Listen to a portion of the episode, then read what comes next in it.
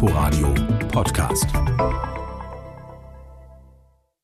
Verlorene Generation Corona Fragezeichen. Langzeitfolgen für die Bildung. Herzlich willkommen zum Forum im Inforadio. Heute zur Abwechslung mal aus dem großen Sendesaal des RBB und nicht etwa, weil wir hier so viel Publikum vor Ort hätten. Das muss ja leider draußen bleiben und wir vermissen es weiterhin schmerzlich. Es ist unsere Form von Distanz, die wir versuchen zu überbrücken.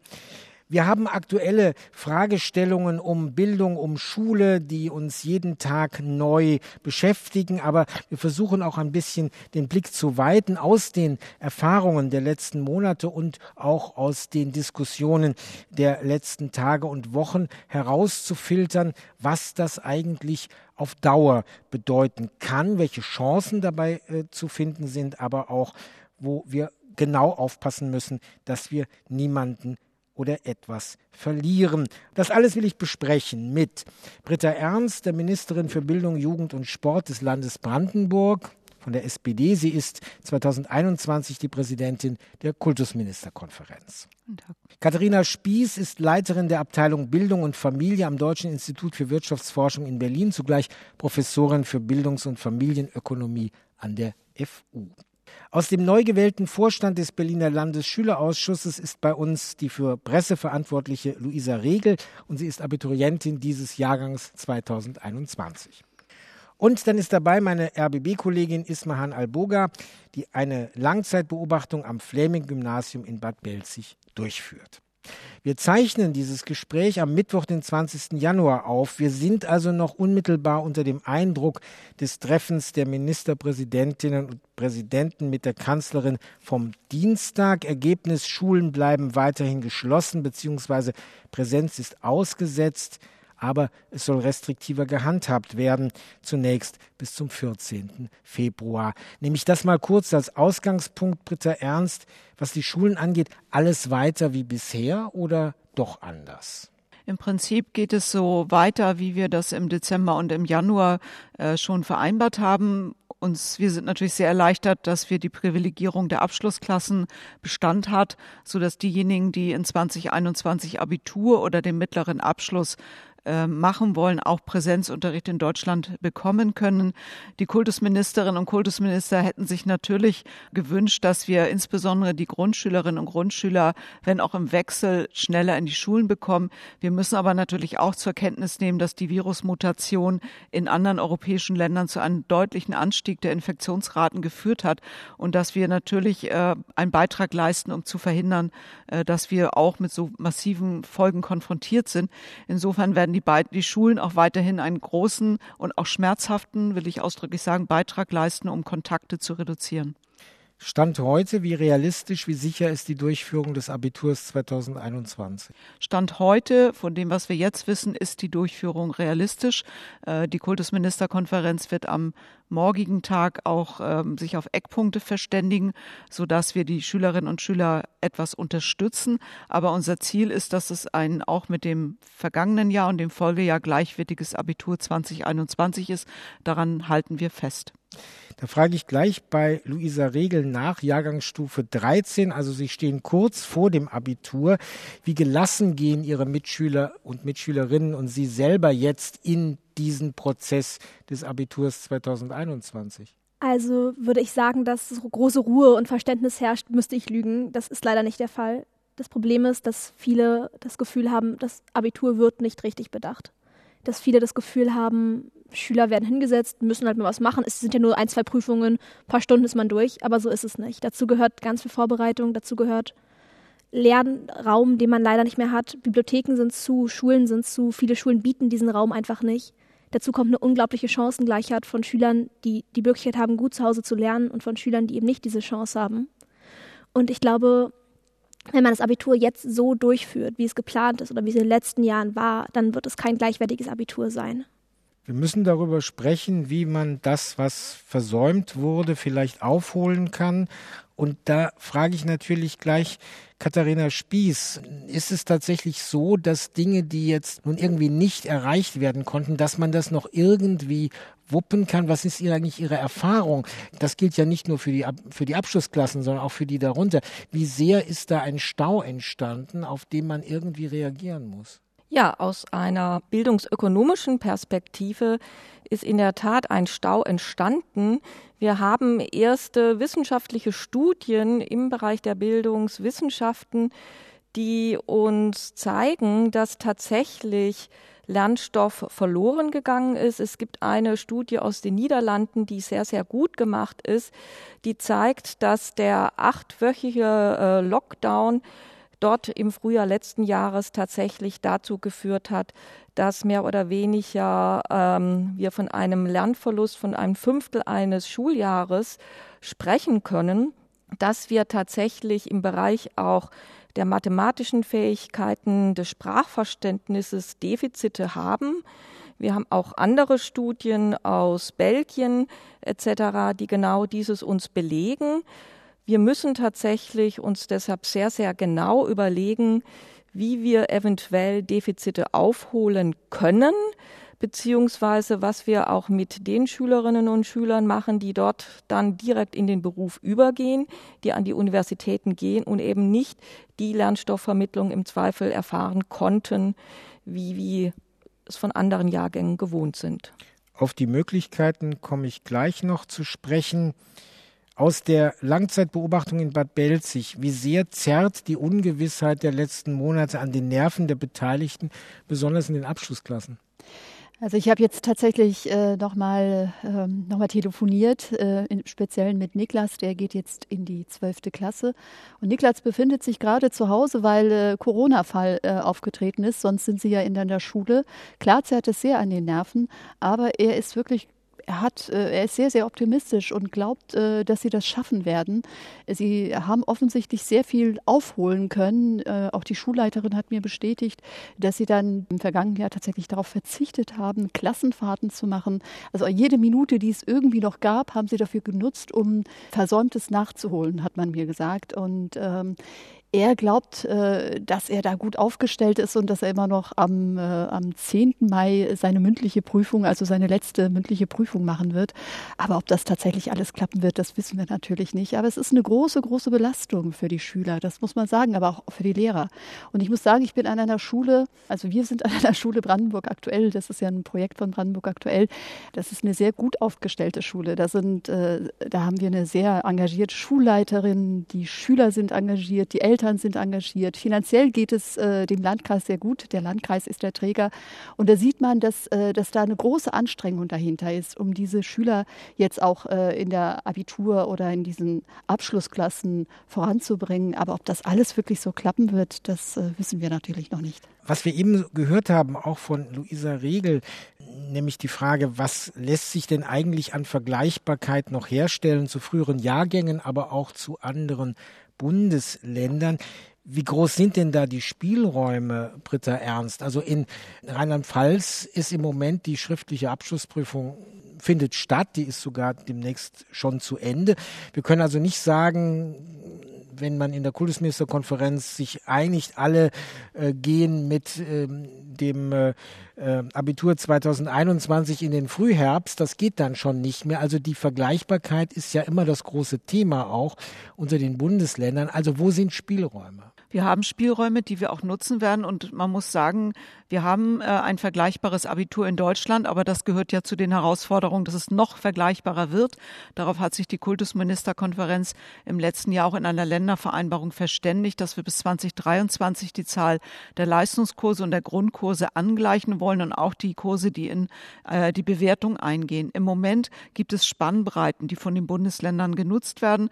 Und äh, ein bisschen Rückenwind gibt uns, dass wir in 20 2020 trotz erheblicher Proteste und Widerstände das Abitur trotz geschlossener Schulen äh, durchgeführt haben. Das äh, haben die Schulen auch sehr verantwortungsvoll und gut gemacht.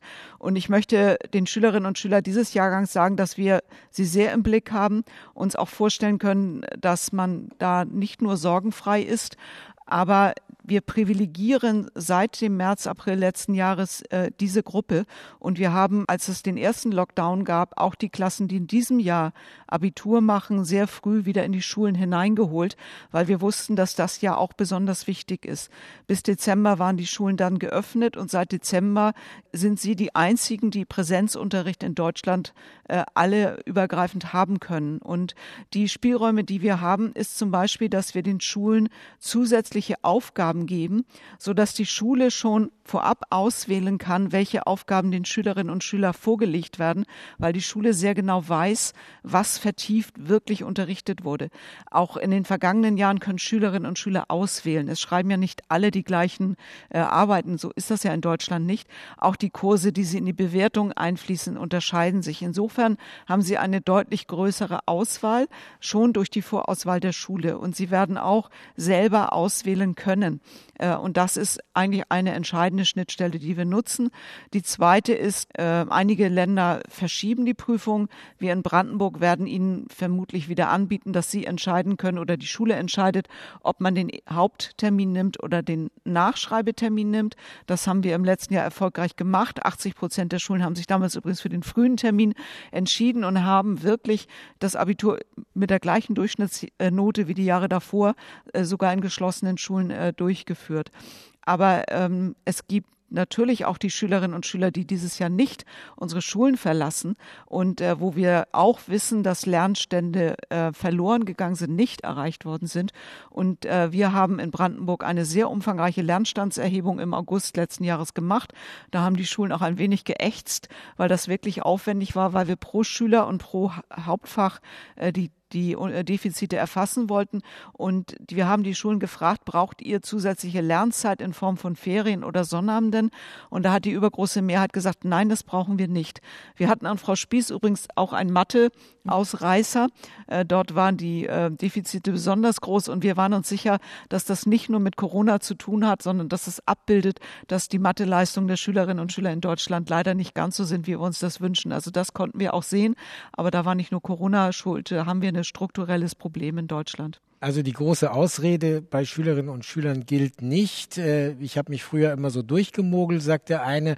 Und äh, jetzt kommt halt Corona und da kann ich alles drauf schieben. Also alles können wir da an der Stelle nicht, äh, nicht sehen. Katharina Spieß, Sie haben eben auch gerade mitgeschrieben. Sie wollen sicherlich auch zu dieser Frage von Spielräumen etwas Ja, sagen. also zunächst ganz kurz, äh, Frau Ernst, äh, zu den Mathe-Defiziten, die äh, einige Studien ja jetzt finden, möchte ich ganz kurz auch wie es uns Wissenschaftlerinnen ja immer gut ansteht, methodisch darauf hinweisen, dass natürlich für solche Effekte quasi, dass wir in Mathe schon immer Rückstände hatten, all diese Studien auch kontrollieren, sondern dass es tatsächlich darum geht, dass unabhängig von diesen ohnehin vielleicht vorhandenen Defiziten Corona, Lockdown bedingt jetzt Defizite aufgetreten sind. Wie gesagt, es, die richtig guten Studien, die Bildungsökonomen gemacht haben, sind im europäischen Ausland. Für Deutschland ist mir noch gar keine wirklich so versierte Studie auch ähm, bekannt. Ich habe mir in der Tat etwas mit aufgeschrieben, was Frau Ministerin Ernst äh, gesagt hatte, nämlich Präsenz können Schulen, Schülerinnen und Schüler haben. Und ich habe mir dabei das Wort können unterstrichen, weil das auf etwas hinweist, was wir äh, im Bereich der Wissenschaft auch in diesen Studien und auch in den bisherigen Erhebungen, die es in Deutschland gibt, viele, viele Hinweise gibt, dass die Unterschiede eben so wahnsinnig groß sind. Und dass auch ähm, die Unterschiede Unterschiede, sage ich gleich noch, Unterschiede in jeglicher Art. Unterschiede zum einen zwischen den Schülern, dass wir auf der einen Seite Schülerinnen und Schüler haben, die äh, leistungsstark sind, die von sich heraus diese Situation sehr gut meistern können, dass wir Schülerinnen und Schüler haben, die ein Lernumfeld zu Hause vorfinden, was es ihnen ermöglicht, dieses sehr, sehr gut zu meistern, aber dass wir eben auch Schülerinnen und Schüler haben, die weder von ihrer, von ihrem Leistungsniveau selbst in der Lage sind, es gut zu meistern, noch zu Hause ein Umfeld finden, was sie unterstützt. Und das ist etwas, äh, was wir in der Tat schon in Studien beobachten können. Diese belgisch-flämische Studie zeigt zum Beispiel, dass Unterschiede zum einen innerhalb einer Schule zunehmen, dass also selbst innerhalb einer Schule, wo wir sagen, der Schulleiter ist gleich, die Lehrer sind ähnlich, es, es gibt die gleiche Richtung, nehmen die Unterschiede Corona-bedingt zu.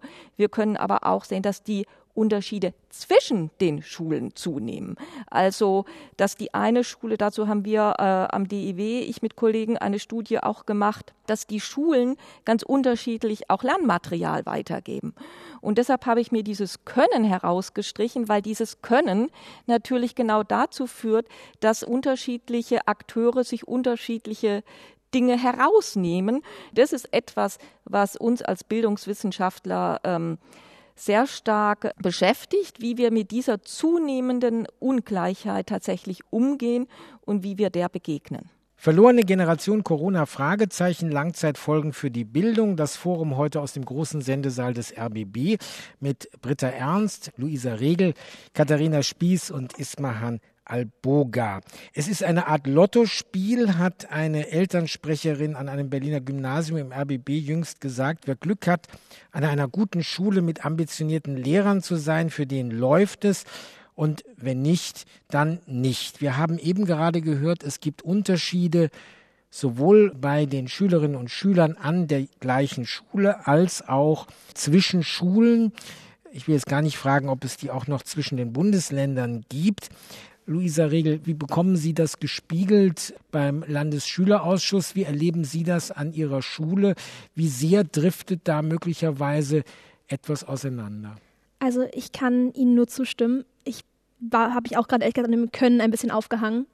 Wir haben an meiner Schule das Glück, dass wir eine engagierte Schulleitung haben und auch schon davor, bevor gesagt wurde, die Schulen machen wieder auf, was ja auch eine Kurzschlussentscheidung war, die ganz schnell revidiert wurde, ähm, wurde schon ein Plan gemacht und wir haben das Glück, ein bis zweimal die Woche Präsenzunterricht zu haben in Form unserer Leistungskurse.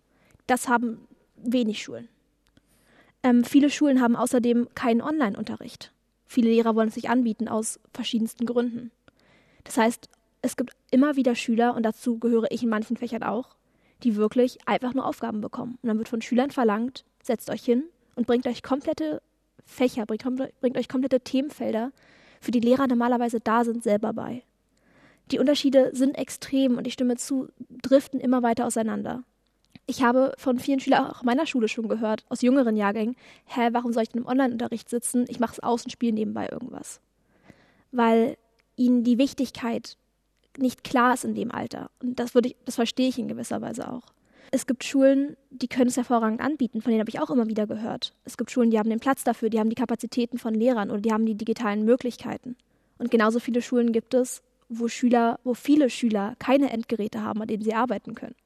Und wenn schon diese Endgeräte nicht da sind, wenn keine Internetverbindung da ist, wenn kein ruhiges Zuhause da ist, auf, die, auf das Schüler sich stützen können, ist die Chance, gutes, ein gutes Abitur zu schreiben, natürlich deutlich geringer.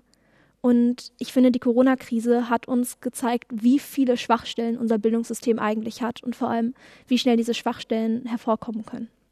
Also Corona als Treiber von äh, Prozessen, die es auch vorher gegeben hat. Wie ist das? Wir haben eben gehört, in Bad Belzig, das ist eine Schule, die hat einen Träger, der ist finanziell äh, relativ stark, der Landkreis. Es gibt äh, sehr engagierte äh, Lehrerinnen und Lehrer. Wo kann man sagen, aha, das ist tatsächlich etwas, wo die einzelne Schule auch selber sich stark engagieren kann? Und wo gibt es darüber hinaus eigentlich strukturelle Probleme, die trotzdem da sind, auch wenn alle sehr engagiert sind, wo einfach trotzdem man Dinge als Defizit beschreiben kann? Probleme liegen da, äh, fängt da an, wenn die Schulen eben Träger haben, eine Stadt, die ganz viele äh, Oberschulen oder Grundschulen hat und die, die, die, die müssen irgendwie finanziell ausgestattet werden. Äh, nehmen wir mal die Laptops. Man kann, es gibt Fördergelder, man kann diese Laptops beantragen, aber 10 Prozent Eigenanteil müssen die Schulen auf, aufbringen, beziehungsweise eben die Schulträger. Und wenn ich eben sowieso als äh, Kommune schlecht aufgestellt bin, ja, dann bring, kann ich, schaffe ich es noch nicht mal, diese 10 Prozent aufzubringen. Also das ist schon mal ein Problem. Wenn ich eine Schule bin, da wird mir zum Beispiel ein Ort, äh, Treuenbrietzen wird mir immer als Beispiel gesagt, ja, da, die sind internetmäßig offensichtlich tatsächlich sehr schlecht aufgestellt. Also da gibt es strukturelle Probleme, die es den Schulen wirklich äh, schwer machen, offenbar. Schlechte Bausubstanzen, die haben teilweise, äh, weiß ich nicht, Toiletten, sind äh, schlecht, äh, schlechte hygienischen Verhältnisse, die dort äh, herrschen. Ich kenne jetzt nicht alle Schulen im Einzelnen. Ich lasse mir das natürlich auch von verschiedenen Eltern erzählen, von, von Schulleitern oder Schulleiterinnen. Ähm, aber offensichtlich ist tatsächlich, wie die Schulträger eben finanziell ausgestattet sind. Das macht sehr, sehr viel aus, ob die Schulen dann ähm, ja auch finanziellen Hilfen bekommen können, ob sie sich was anschaffen können, ob sie Digitalboarde haben, ob sie Laptop haben. Das ist ganz, ganz stark davon abhängig. Und da glaube ich, äh, müsste man sich überlegen, einfach überlegen, ob man da zum Beispiel diesen 10 Prozent Eigenanteil streichen könnte. Ich weiß es nicht, ob es da vielleicht äh, diesbezüglich schon Pläne gibt. Ja, Britta Ernst, Sie sind direkt angesprochen. Wie kann man verhindern, dass aus solchen strukturellen Schwierigkeiten so eine Bildungsdelle in den nächsten Jahren wird, die man auf Corona zurückfahren kann? Wir fragen uns ja alle ein bisschen, warum sind wir nicht besser aufgestellt? Ähm, und das ist ja auch eine ganz entscheidende Frage. Ich bin davon überzeugt, dass die Schulträger, die zuständig sind, mit der Aufgabe ähm, überfordert gewesen sind. Und der Digitalpakt des Bundes ist ja die Antwort darauf, dass wir gesagt haben, Bund, Länder und Kommunen müssen Geld in die Hand nehmen, äh, um hier im, im, Bereich Digitalisierung einen Schritt voranzugehen äh, und um auch irgendwann zu einheitlichen äh, Standards zu kommen. Der Digitalpakt mit 5,5 Milliarden Euro ist das größte schulische Investitionsprogramm, das ich kenne. Leider kam es kurz vor Corona, so dass es sich noch nicht entfaltet haben konnte. Ähm, trotzdem muss man sagen, das ist eine Unterstützung für Kernaufgaben der Schulträger, die nur mit zehn Prozent äh, beteiligt werden. Und es ist so, dass bei den finanzschwachen Kommunen das Land das Geld übernimmt. Äh, insofern, die wirklich nicht können, äh, zahlen null. Und das ist, denke ich, der richtige Weg. Es wäre schön, es hätte fünf bis acht Jahre vorher den ersten großen Digitalpakt gegeben, sodass die Schulen komplett, so wie Frau Regel das auch sich wünscht, in Online-Formate umschalten können. Man muss trotzdem sagen, selbst wenn wir diese Situation haben, dass die Technik funktioniert, können wir darüber auch nicht gewährleisten, dass wir im Distanzunterricht oder im Wechselunterricht alle Schülerinnen und Schüler erreichen. Und deshalb hängen wir so an der Präsenz, weil die Motivation durch die Lehrkräfte unverzichtbar ist, vor allen Dingen bei kleineren Kindern. Ich meine, die sind äh, ab sechs, sieben, acht Jahren, wir waren auch mal in dem Alter, man macht nicht genau das, was die Lehrkraft einem am Vortag äh, aufgegeben hat, sondern die Verlockungen der Freizeit äh, sind halt dort. Und das, was Frau äh, Spieß sagt, haben ja auch viele Schülerinnen und Schüler bestätigt. Gerade Mathe und Naturwissenschaften sich selber beizubringen, ist schwieriger als andere Bereiche. Und insofern wird die Herausforderung in diesem Jahr sein, dass wir nicht in einer Normalität sind und sagen, wir haben jetzt alles vergessen, sondern wir brauchen ganz große Kraftanstrengungen, um die Schülerinnen und Schüler, die äh, vieles nicht vermittelt wurden, auch zu unterstützen, um äh, Chancengleichheit äh, zu gewährleisten. Das finde ich absolut berechtigt. Jetzt gucken wir aber sehr genau auf die Abschlussklassen und das Können ist ein bisschen dem geschuldet, dass die Inzidenzen unterschiedlich sind. Das muss man schon sagen. Wir sind im härtesten Lockdown, der ist härter als der im letzten Jahr.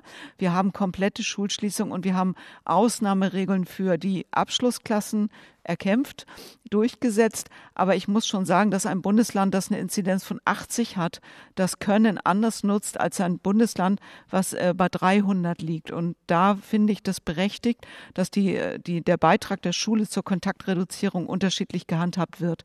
Je niedriger die Inzidenzen sind, desto mehr öffnen wir die Tore. Und Brandenburg hat sie sehr weit für die Abschlussklassen geöffnet, in diesem Jahr, aber auch im letzten Jahr. Wir wollen uns die Welt nicht schönreden. Ich will das ausdrücklich sagen, es ist für Sie und Ihre ähm, Mitschülerinnen und Mitschüler jetzt eine komplizierte Situation, aber auch für die, äh, die wir im nächsten Jahr im Blick nehmen, wegen der äh, Defizite, die sich über die vergangenen Monate aufgebaut haben. Direkt dazu? Ja, nur ganz kurz. Natürlich haben Sie recht, Präsenz ist mit nichts zu ersetzen. Darauf wollte ich überhaupt nicht hinaus. Nur, wie Sie auch so schön gesagt haben, wir haben ja gerade keine andere Wahl. Wir sind gerade im schlimmsten Lockdown. Und solange wir keine andere Wahl haben, muss es doch die Möglichkeit geben, Schüler anders an die Schule heranzuführen und anders zu unterrichten. Ich hoffe, dass die Zahlen es zulassen, dass Schüler so schnell wie möglich wieder zurück in die Schule können.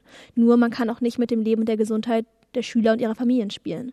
Und wir müssen natürlich auch an die Gesundheit der Lehrerinnen und Lehrer bei der Gelegenheit auch mal denken. Katharina Spieß. Ja, ich ähm, habe mich sozusagen für die Radiozuhörer zu Wort gemeldet, weil ich gerne noch zu dem, was Frau Ernst auch gesagt hat, etwas sagen möchte für die Debatte. Ich finde für die Debatte zum einen wichtig und es geht mir auch in der politischen Diskussion oft etwas unter, dass wir sehr, sehr stark doch auch nach dem Alter der Kinder unterscheiden, der Schülerinnen und Schüler. Sie sagten schon, Grundschüler sind was total anderes als ältere Schüler. Ich habe ähm, im, im Sommer auch an einem Gutachten der Leopoldina mitgewirkt, wo wir von vornherein im Sommer bereits gesagt hat, bereiten wir uns darauf vor, dass wir die Grundschüler im Präsenzunterricht halten, entwickeln wir im Sommer Konzepte, wie wir ältere Schülerinnen und Schüler einen adäquaten Online-Unterricht, Distanzunterricht tatsächlich bieten können. Aus meinen Augen ist relativ wenig im Sommer passiert. Es gibt auch da wieder vereinzelt Schulen, die sich sehr, sehr gut vorbereitet haben. Aber diese Gesamtanstrengung auch der Politik zu sagen, wir wissen eigentlich alle, dass es zu einem erneuten Lockdown kommt, hat sozusagen standardmäßig so im Durchschnitt nicht stattgefunden.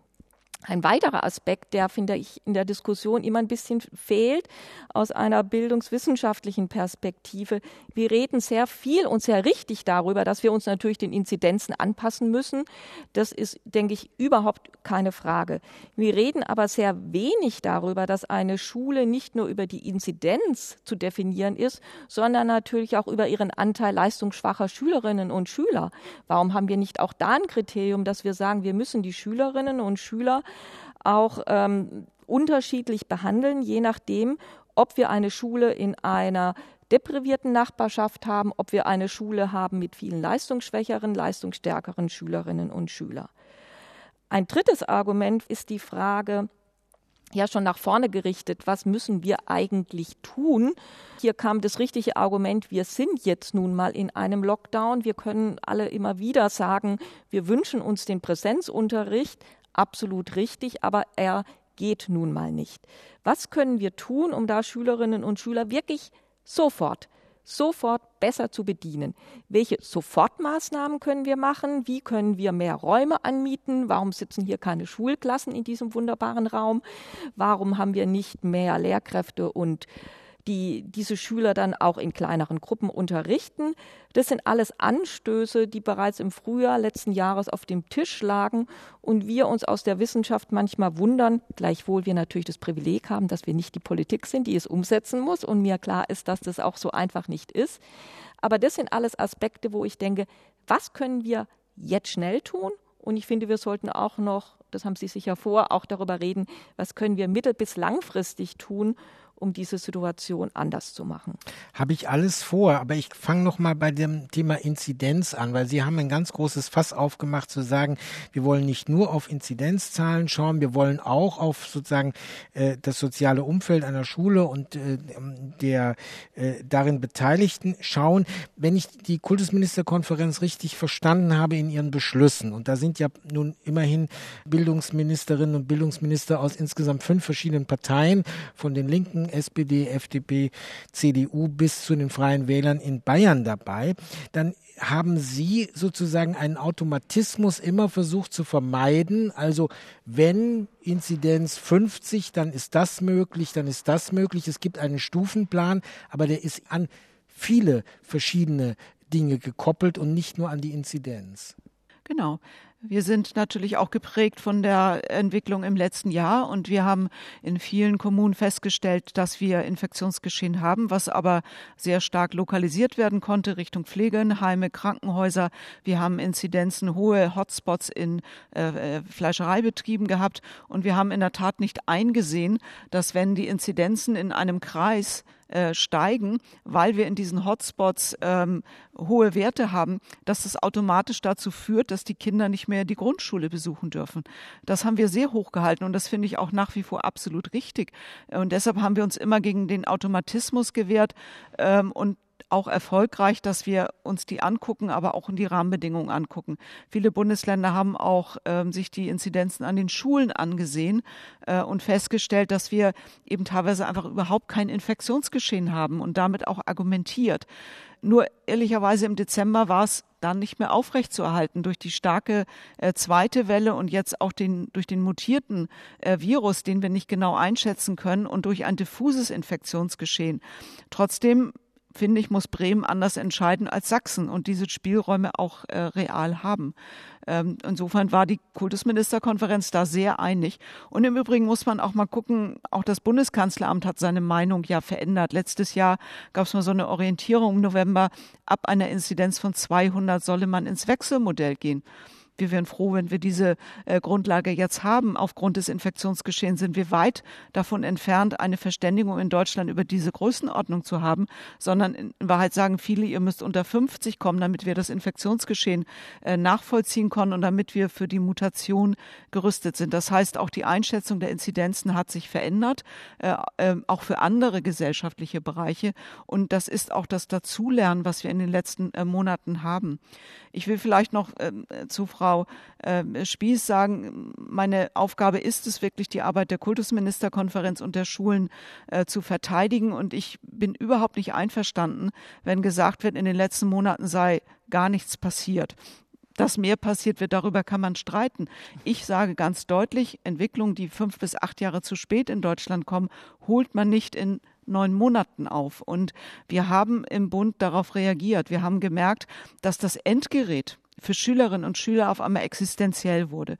Außerhalb der Pandemie ist es gut, sie haben eins, hingen sehr von den Elternhäusern ab, aber auch die Schulen haben natürlich einzelne Geräte angeschafft. Jetzt ist es so, wer kein Endgerät hat, hat keinen Zugang zur Bildung und darauf ist ja mit der Erweiterung des, äh, des Paktes um 500 Millionen äh, Euro reagiert worden und diese Geräte sind jetzt dabei, ausgeliefert zu werden. Dass das so lange dauert, liegt ehrlicherweise an Lieferfristen, über die wir uns genauso ärgern, aber insofern hat es schon schon Reaktionen eine ganze Reihe gegeben, die ich jetzt nicht alle ähm, ausführen will. Aber ist schon viel passiert in den letzten Monaten und sehr viel gearbeitet worden. Es ist viel passiert. Ismahan Albuga. Ich wollte einfach nochmal auf die Dienstlaptops für, für Lehrer nochmal ansprechen. Da hat man mir gesagt, da ist noch nichts da. Also die sind ja versprochen worden, offenbar Anfang Oktober. Und äh, mir hat man gesagt, man, man, sei froh, wenn die wahrscheinlich Anfang März kommen würden. Die braucht man natürlich jetzt ganz dringend.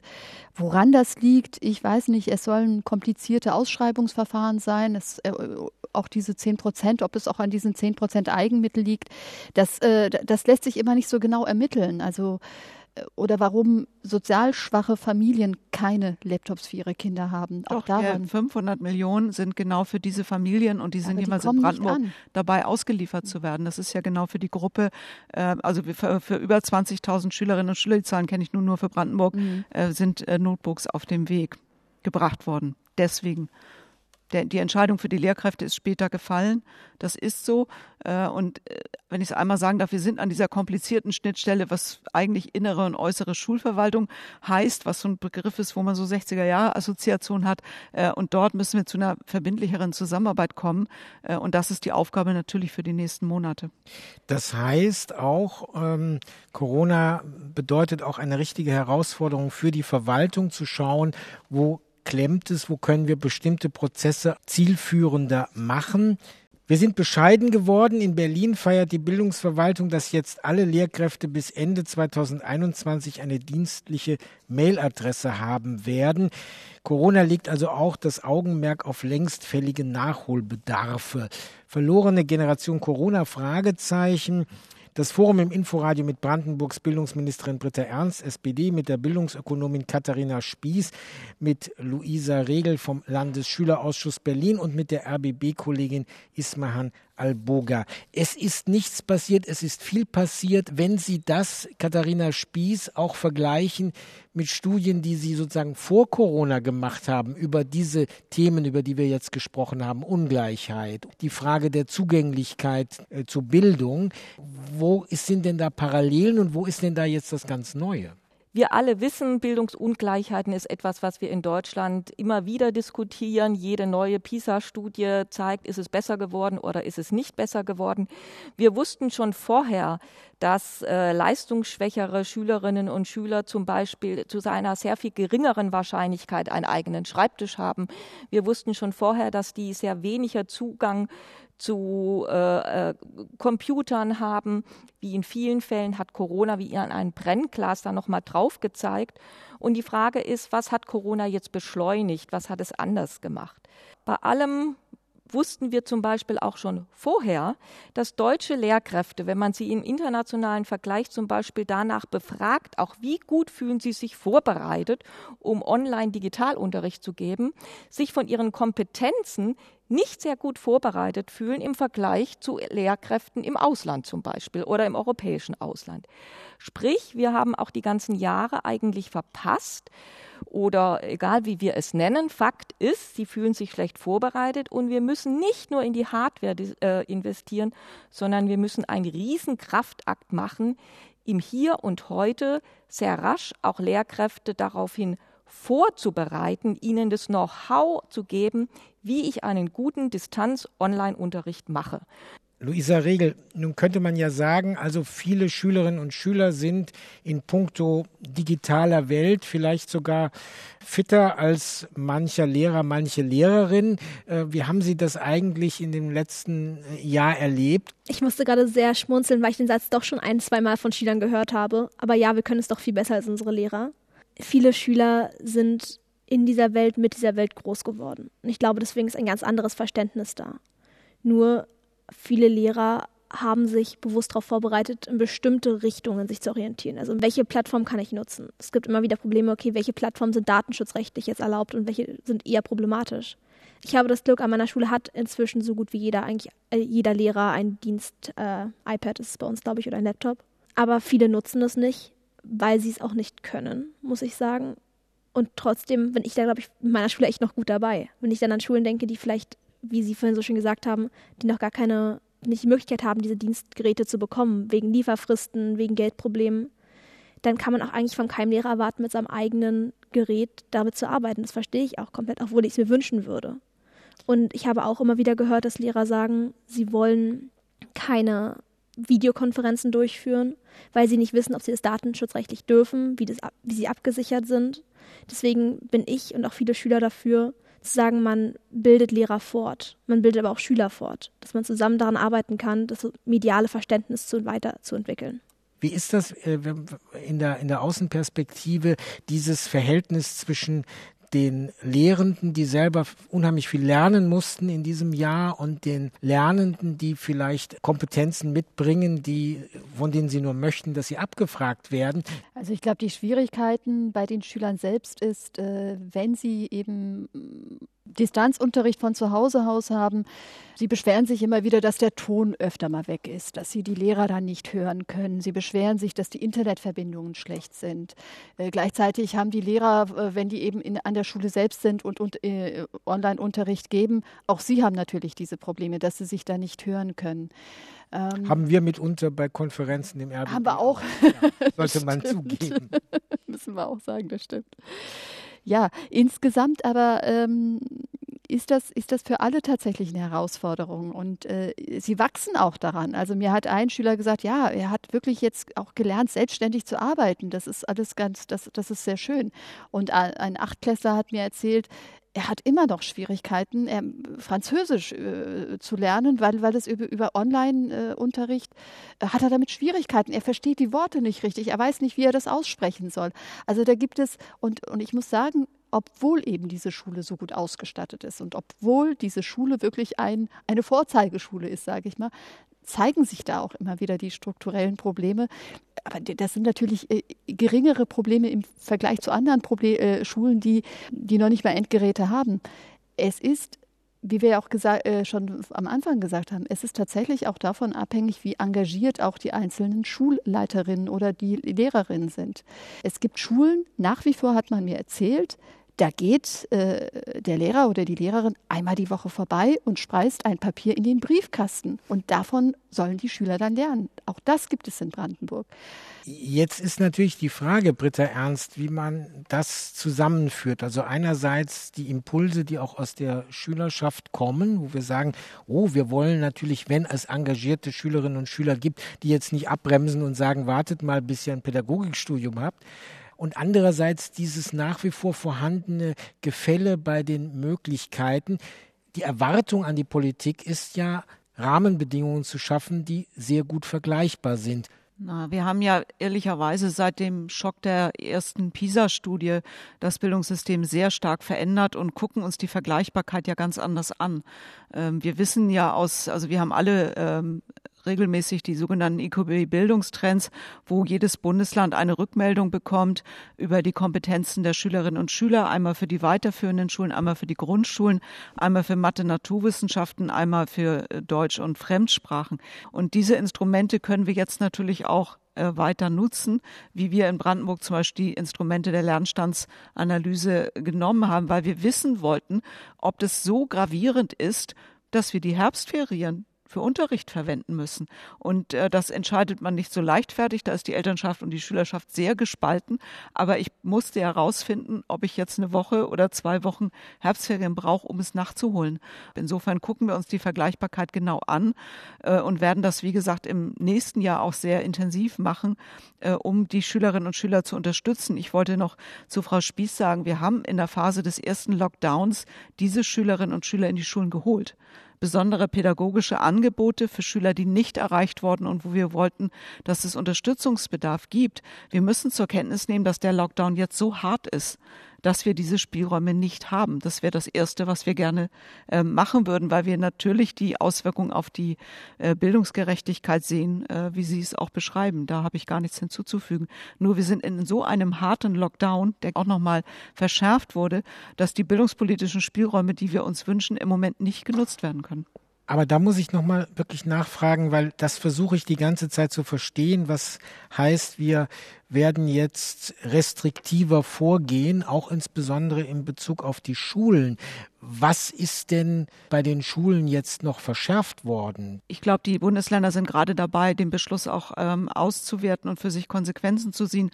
Brandenburg ist komplett restriktiv. Wir haben ja eigentlich nur die Abschlussklassen in den Schulen, sonst keine Schülerinnen und Schüler. Wir sind komplett im Distanzunterricht. Ähm, mehr geht eigentlich nicht. Insofern fühlen wir uns durch diese Formulierung nicht angesprochen. Generell geht es es darum, die Zahl der Schülerinnen und Schüler an den Schulen und in den Kitas gering zu halten. Das ist auch verbunden mit dem Appell an die Eltern, wenn es irgendwie geht, die Betreuung in der Kita nicht zu nutzen, sondern das Krankengeld, die Krankengeldtage zu nutzen, die Kinder selber zu betreuen, jedenfalls bis zum 14. Februar. Ähm, und den Appell erneuere ich auch jetzt gerne, weil wir haben in den Kitas 40 bis 60 Prozent der Kinder in Brandenburg. Das ist nicht so wenig.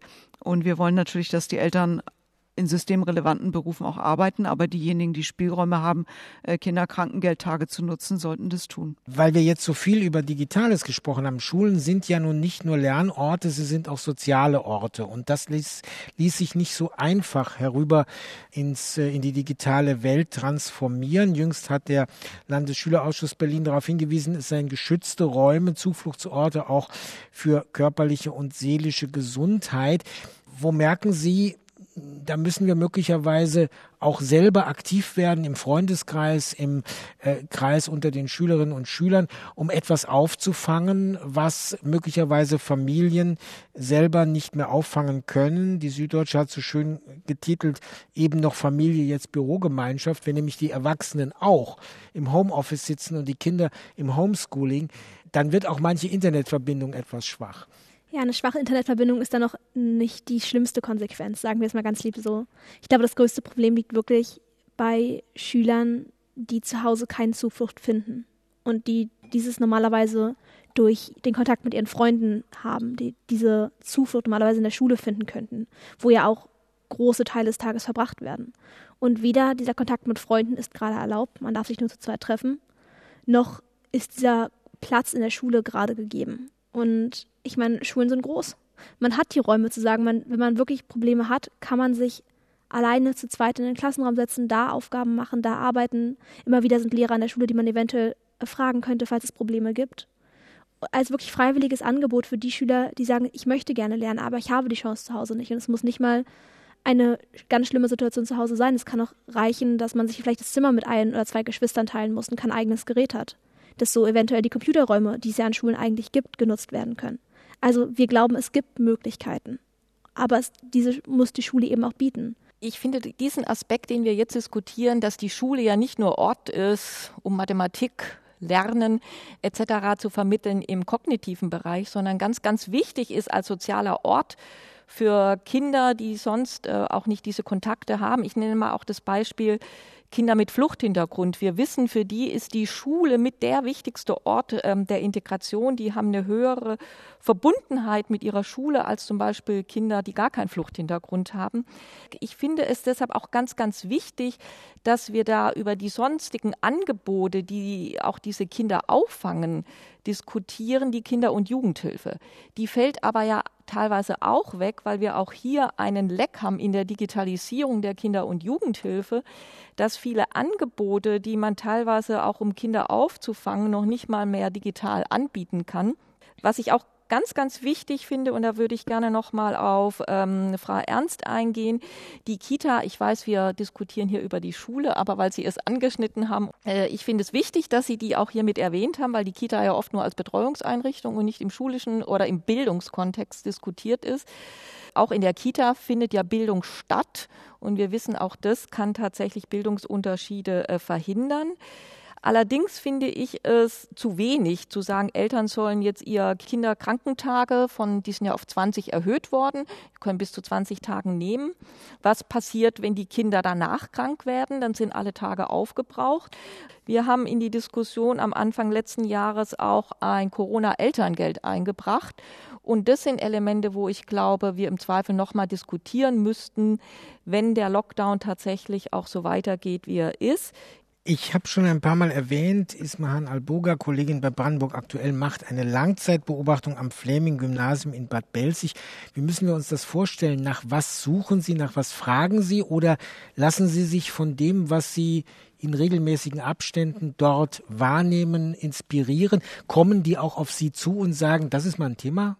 Nein, nein, das sind, wir sind tatsächlich immer ereignisbezogen immer da. Je nachdem, äh, wenn eine Verordnung wieder rauskommt oder wenn äh, die Lernstandserhebungen gemacht wurden, waren wir da. Meistens sind wir dann auch an einem Montag da. Da zeigt sich äh, wirklich äh, sehr, sehr gut, wie schwierig dann manchmal diese Umsetzung ist. Ähm, Mitte Dezember war ich da, da hat die Schulleiterin gesagt, ja, ich bin seit äh, Sonntag Alltag im Dauerstress. Da gab es die Verordnung, die Eltern äh, sollten selber entscheiden, ob sie ihre Kinder äh, weiterhin zur Schule schicken oder nicht. Und da waren die Eltern total unsicher. Sie wussten nicht, sollten sie, sollten sie nicht. Und dann hatte die Schulleiterin allerhand zu tun. Also da sind wir immer da, wenn was passiert und ähm, sprechen mit äh, verschiedenen, in, in, verschiedenen Klassen. Wir sind äh, in einer achten Klasse, in einer zwölften Klasse, begleiten auch eine Mathelehrerin und da sind wir dann, mit ihr sind wir dann auch in verschiedenen Klassen, um uns so ein bisschen Gesamtüberblick äh, auch zu verschaffen. Aber weil Sie das eben gerade angesprochen mhm. haben, Britta Ernst, die Erwartung an die Politik ist ja sofort handeln. Punkt eins. Und zum Zweiten aber mit so viel Vorlauf, dass sich alle intensiv darauf vorbereiten können. Das ist ein Phänomen, was wir jetzt schon häufiger hatten. Wenn wir mal eine, eine, die Perspektive aufmachen, wie sieht das denn im Rest des Jahres aus? Können wir jetzt sagen, wir wissen jetzt schon so viel auch über die neuen Mutationen, dass wir nicht von Freitagnachmittag auf Montagmorgen alles umwerfen? Ja, das wäre schön, aber es begleitet ja diese Pandemie, diese wahnsinnige Unsicherheit. Und wir haben von drei Monaten nicht gewusst, dass so eine schwierige Mutation kommt, die das Infektionsgeschehen nach oben treibt. Ich weiß, dass die Schulen verzweifelt sind, wenn sie Freitag Post von uns bekamen, aber wir sind eng durchgetaktet. Die Ministerpräsidenten entscheiden mit der Kanzlerin. Wir setzen das in den Ländern in Eindämmungsverordnung um. Die gelten dann auch ab nächster Woche. Und äh, deshalb kommen oft äh, freitags die Schreiben. Es war ja für die Eltern ein freundliches Angebot.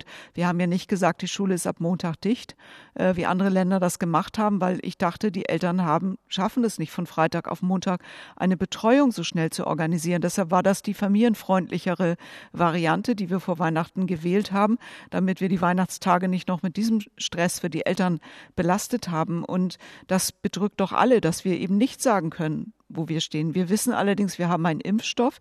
Wir wissen, dass wir am Ende des Sommers vermutlich so viel äh, äh geimpft sind, dass die Rahmenbedingungen sich verändern.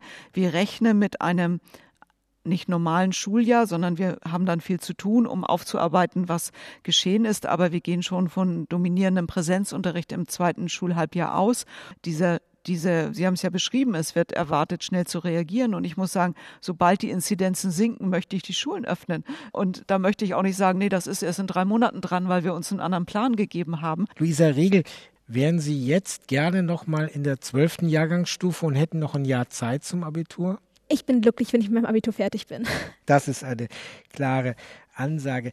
Für heute sage ich Danke meinen Gästen, der brandenburgischen Bildungsministerin Britta Ernst, SPD. Sie ist Präsidentin der Kultusministerkonferenz, Katharina Spieß, Bildungsökonomin am Deutschen Institut für Wirtschaft und an der Freien Universität Berlin als Professorin tätig, Luisa Regel, Pressesprecherin des Landesschülerausschusses Berlin und meiner Kollegin Ismahan Albuga von Brandenburg aktuell, die eine Langzeitbeobachtung am Fleming-Gymnasium in Bad Belzig durchführt.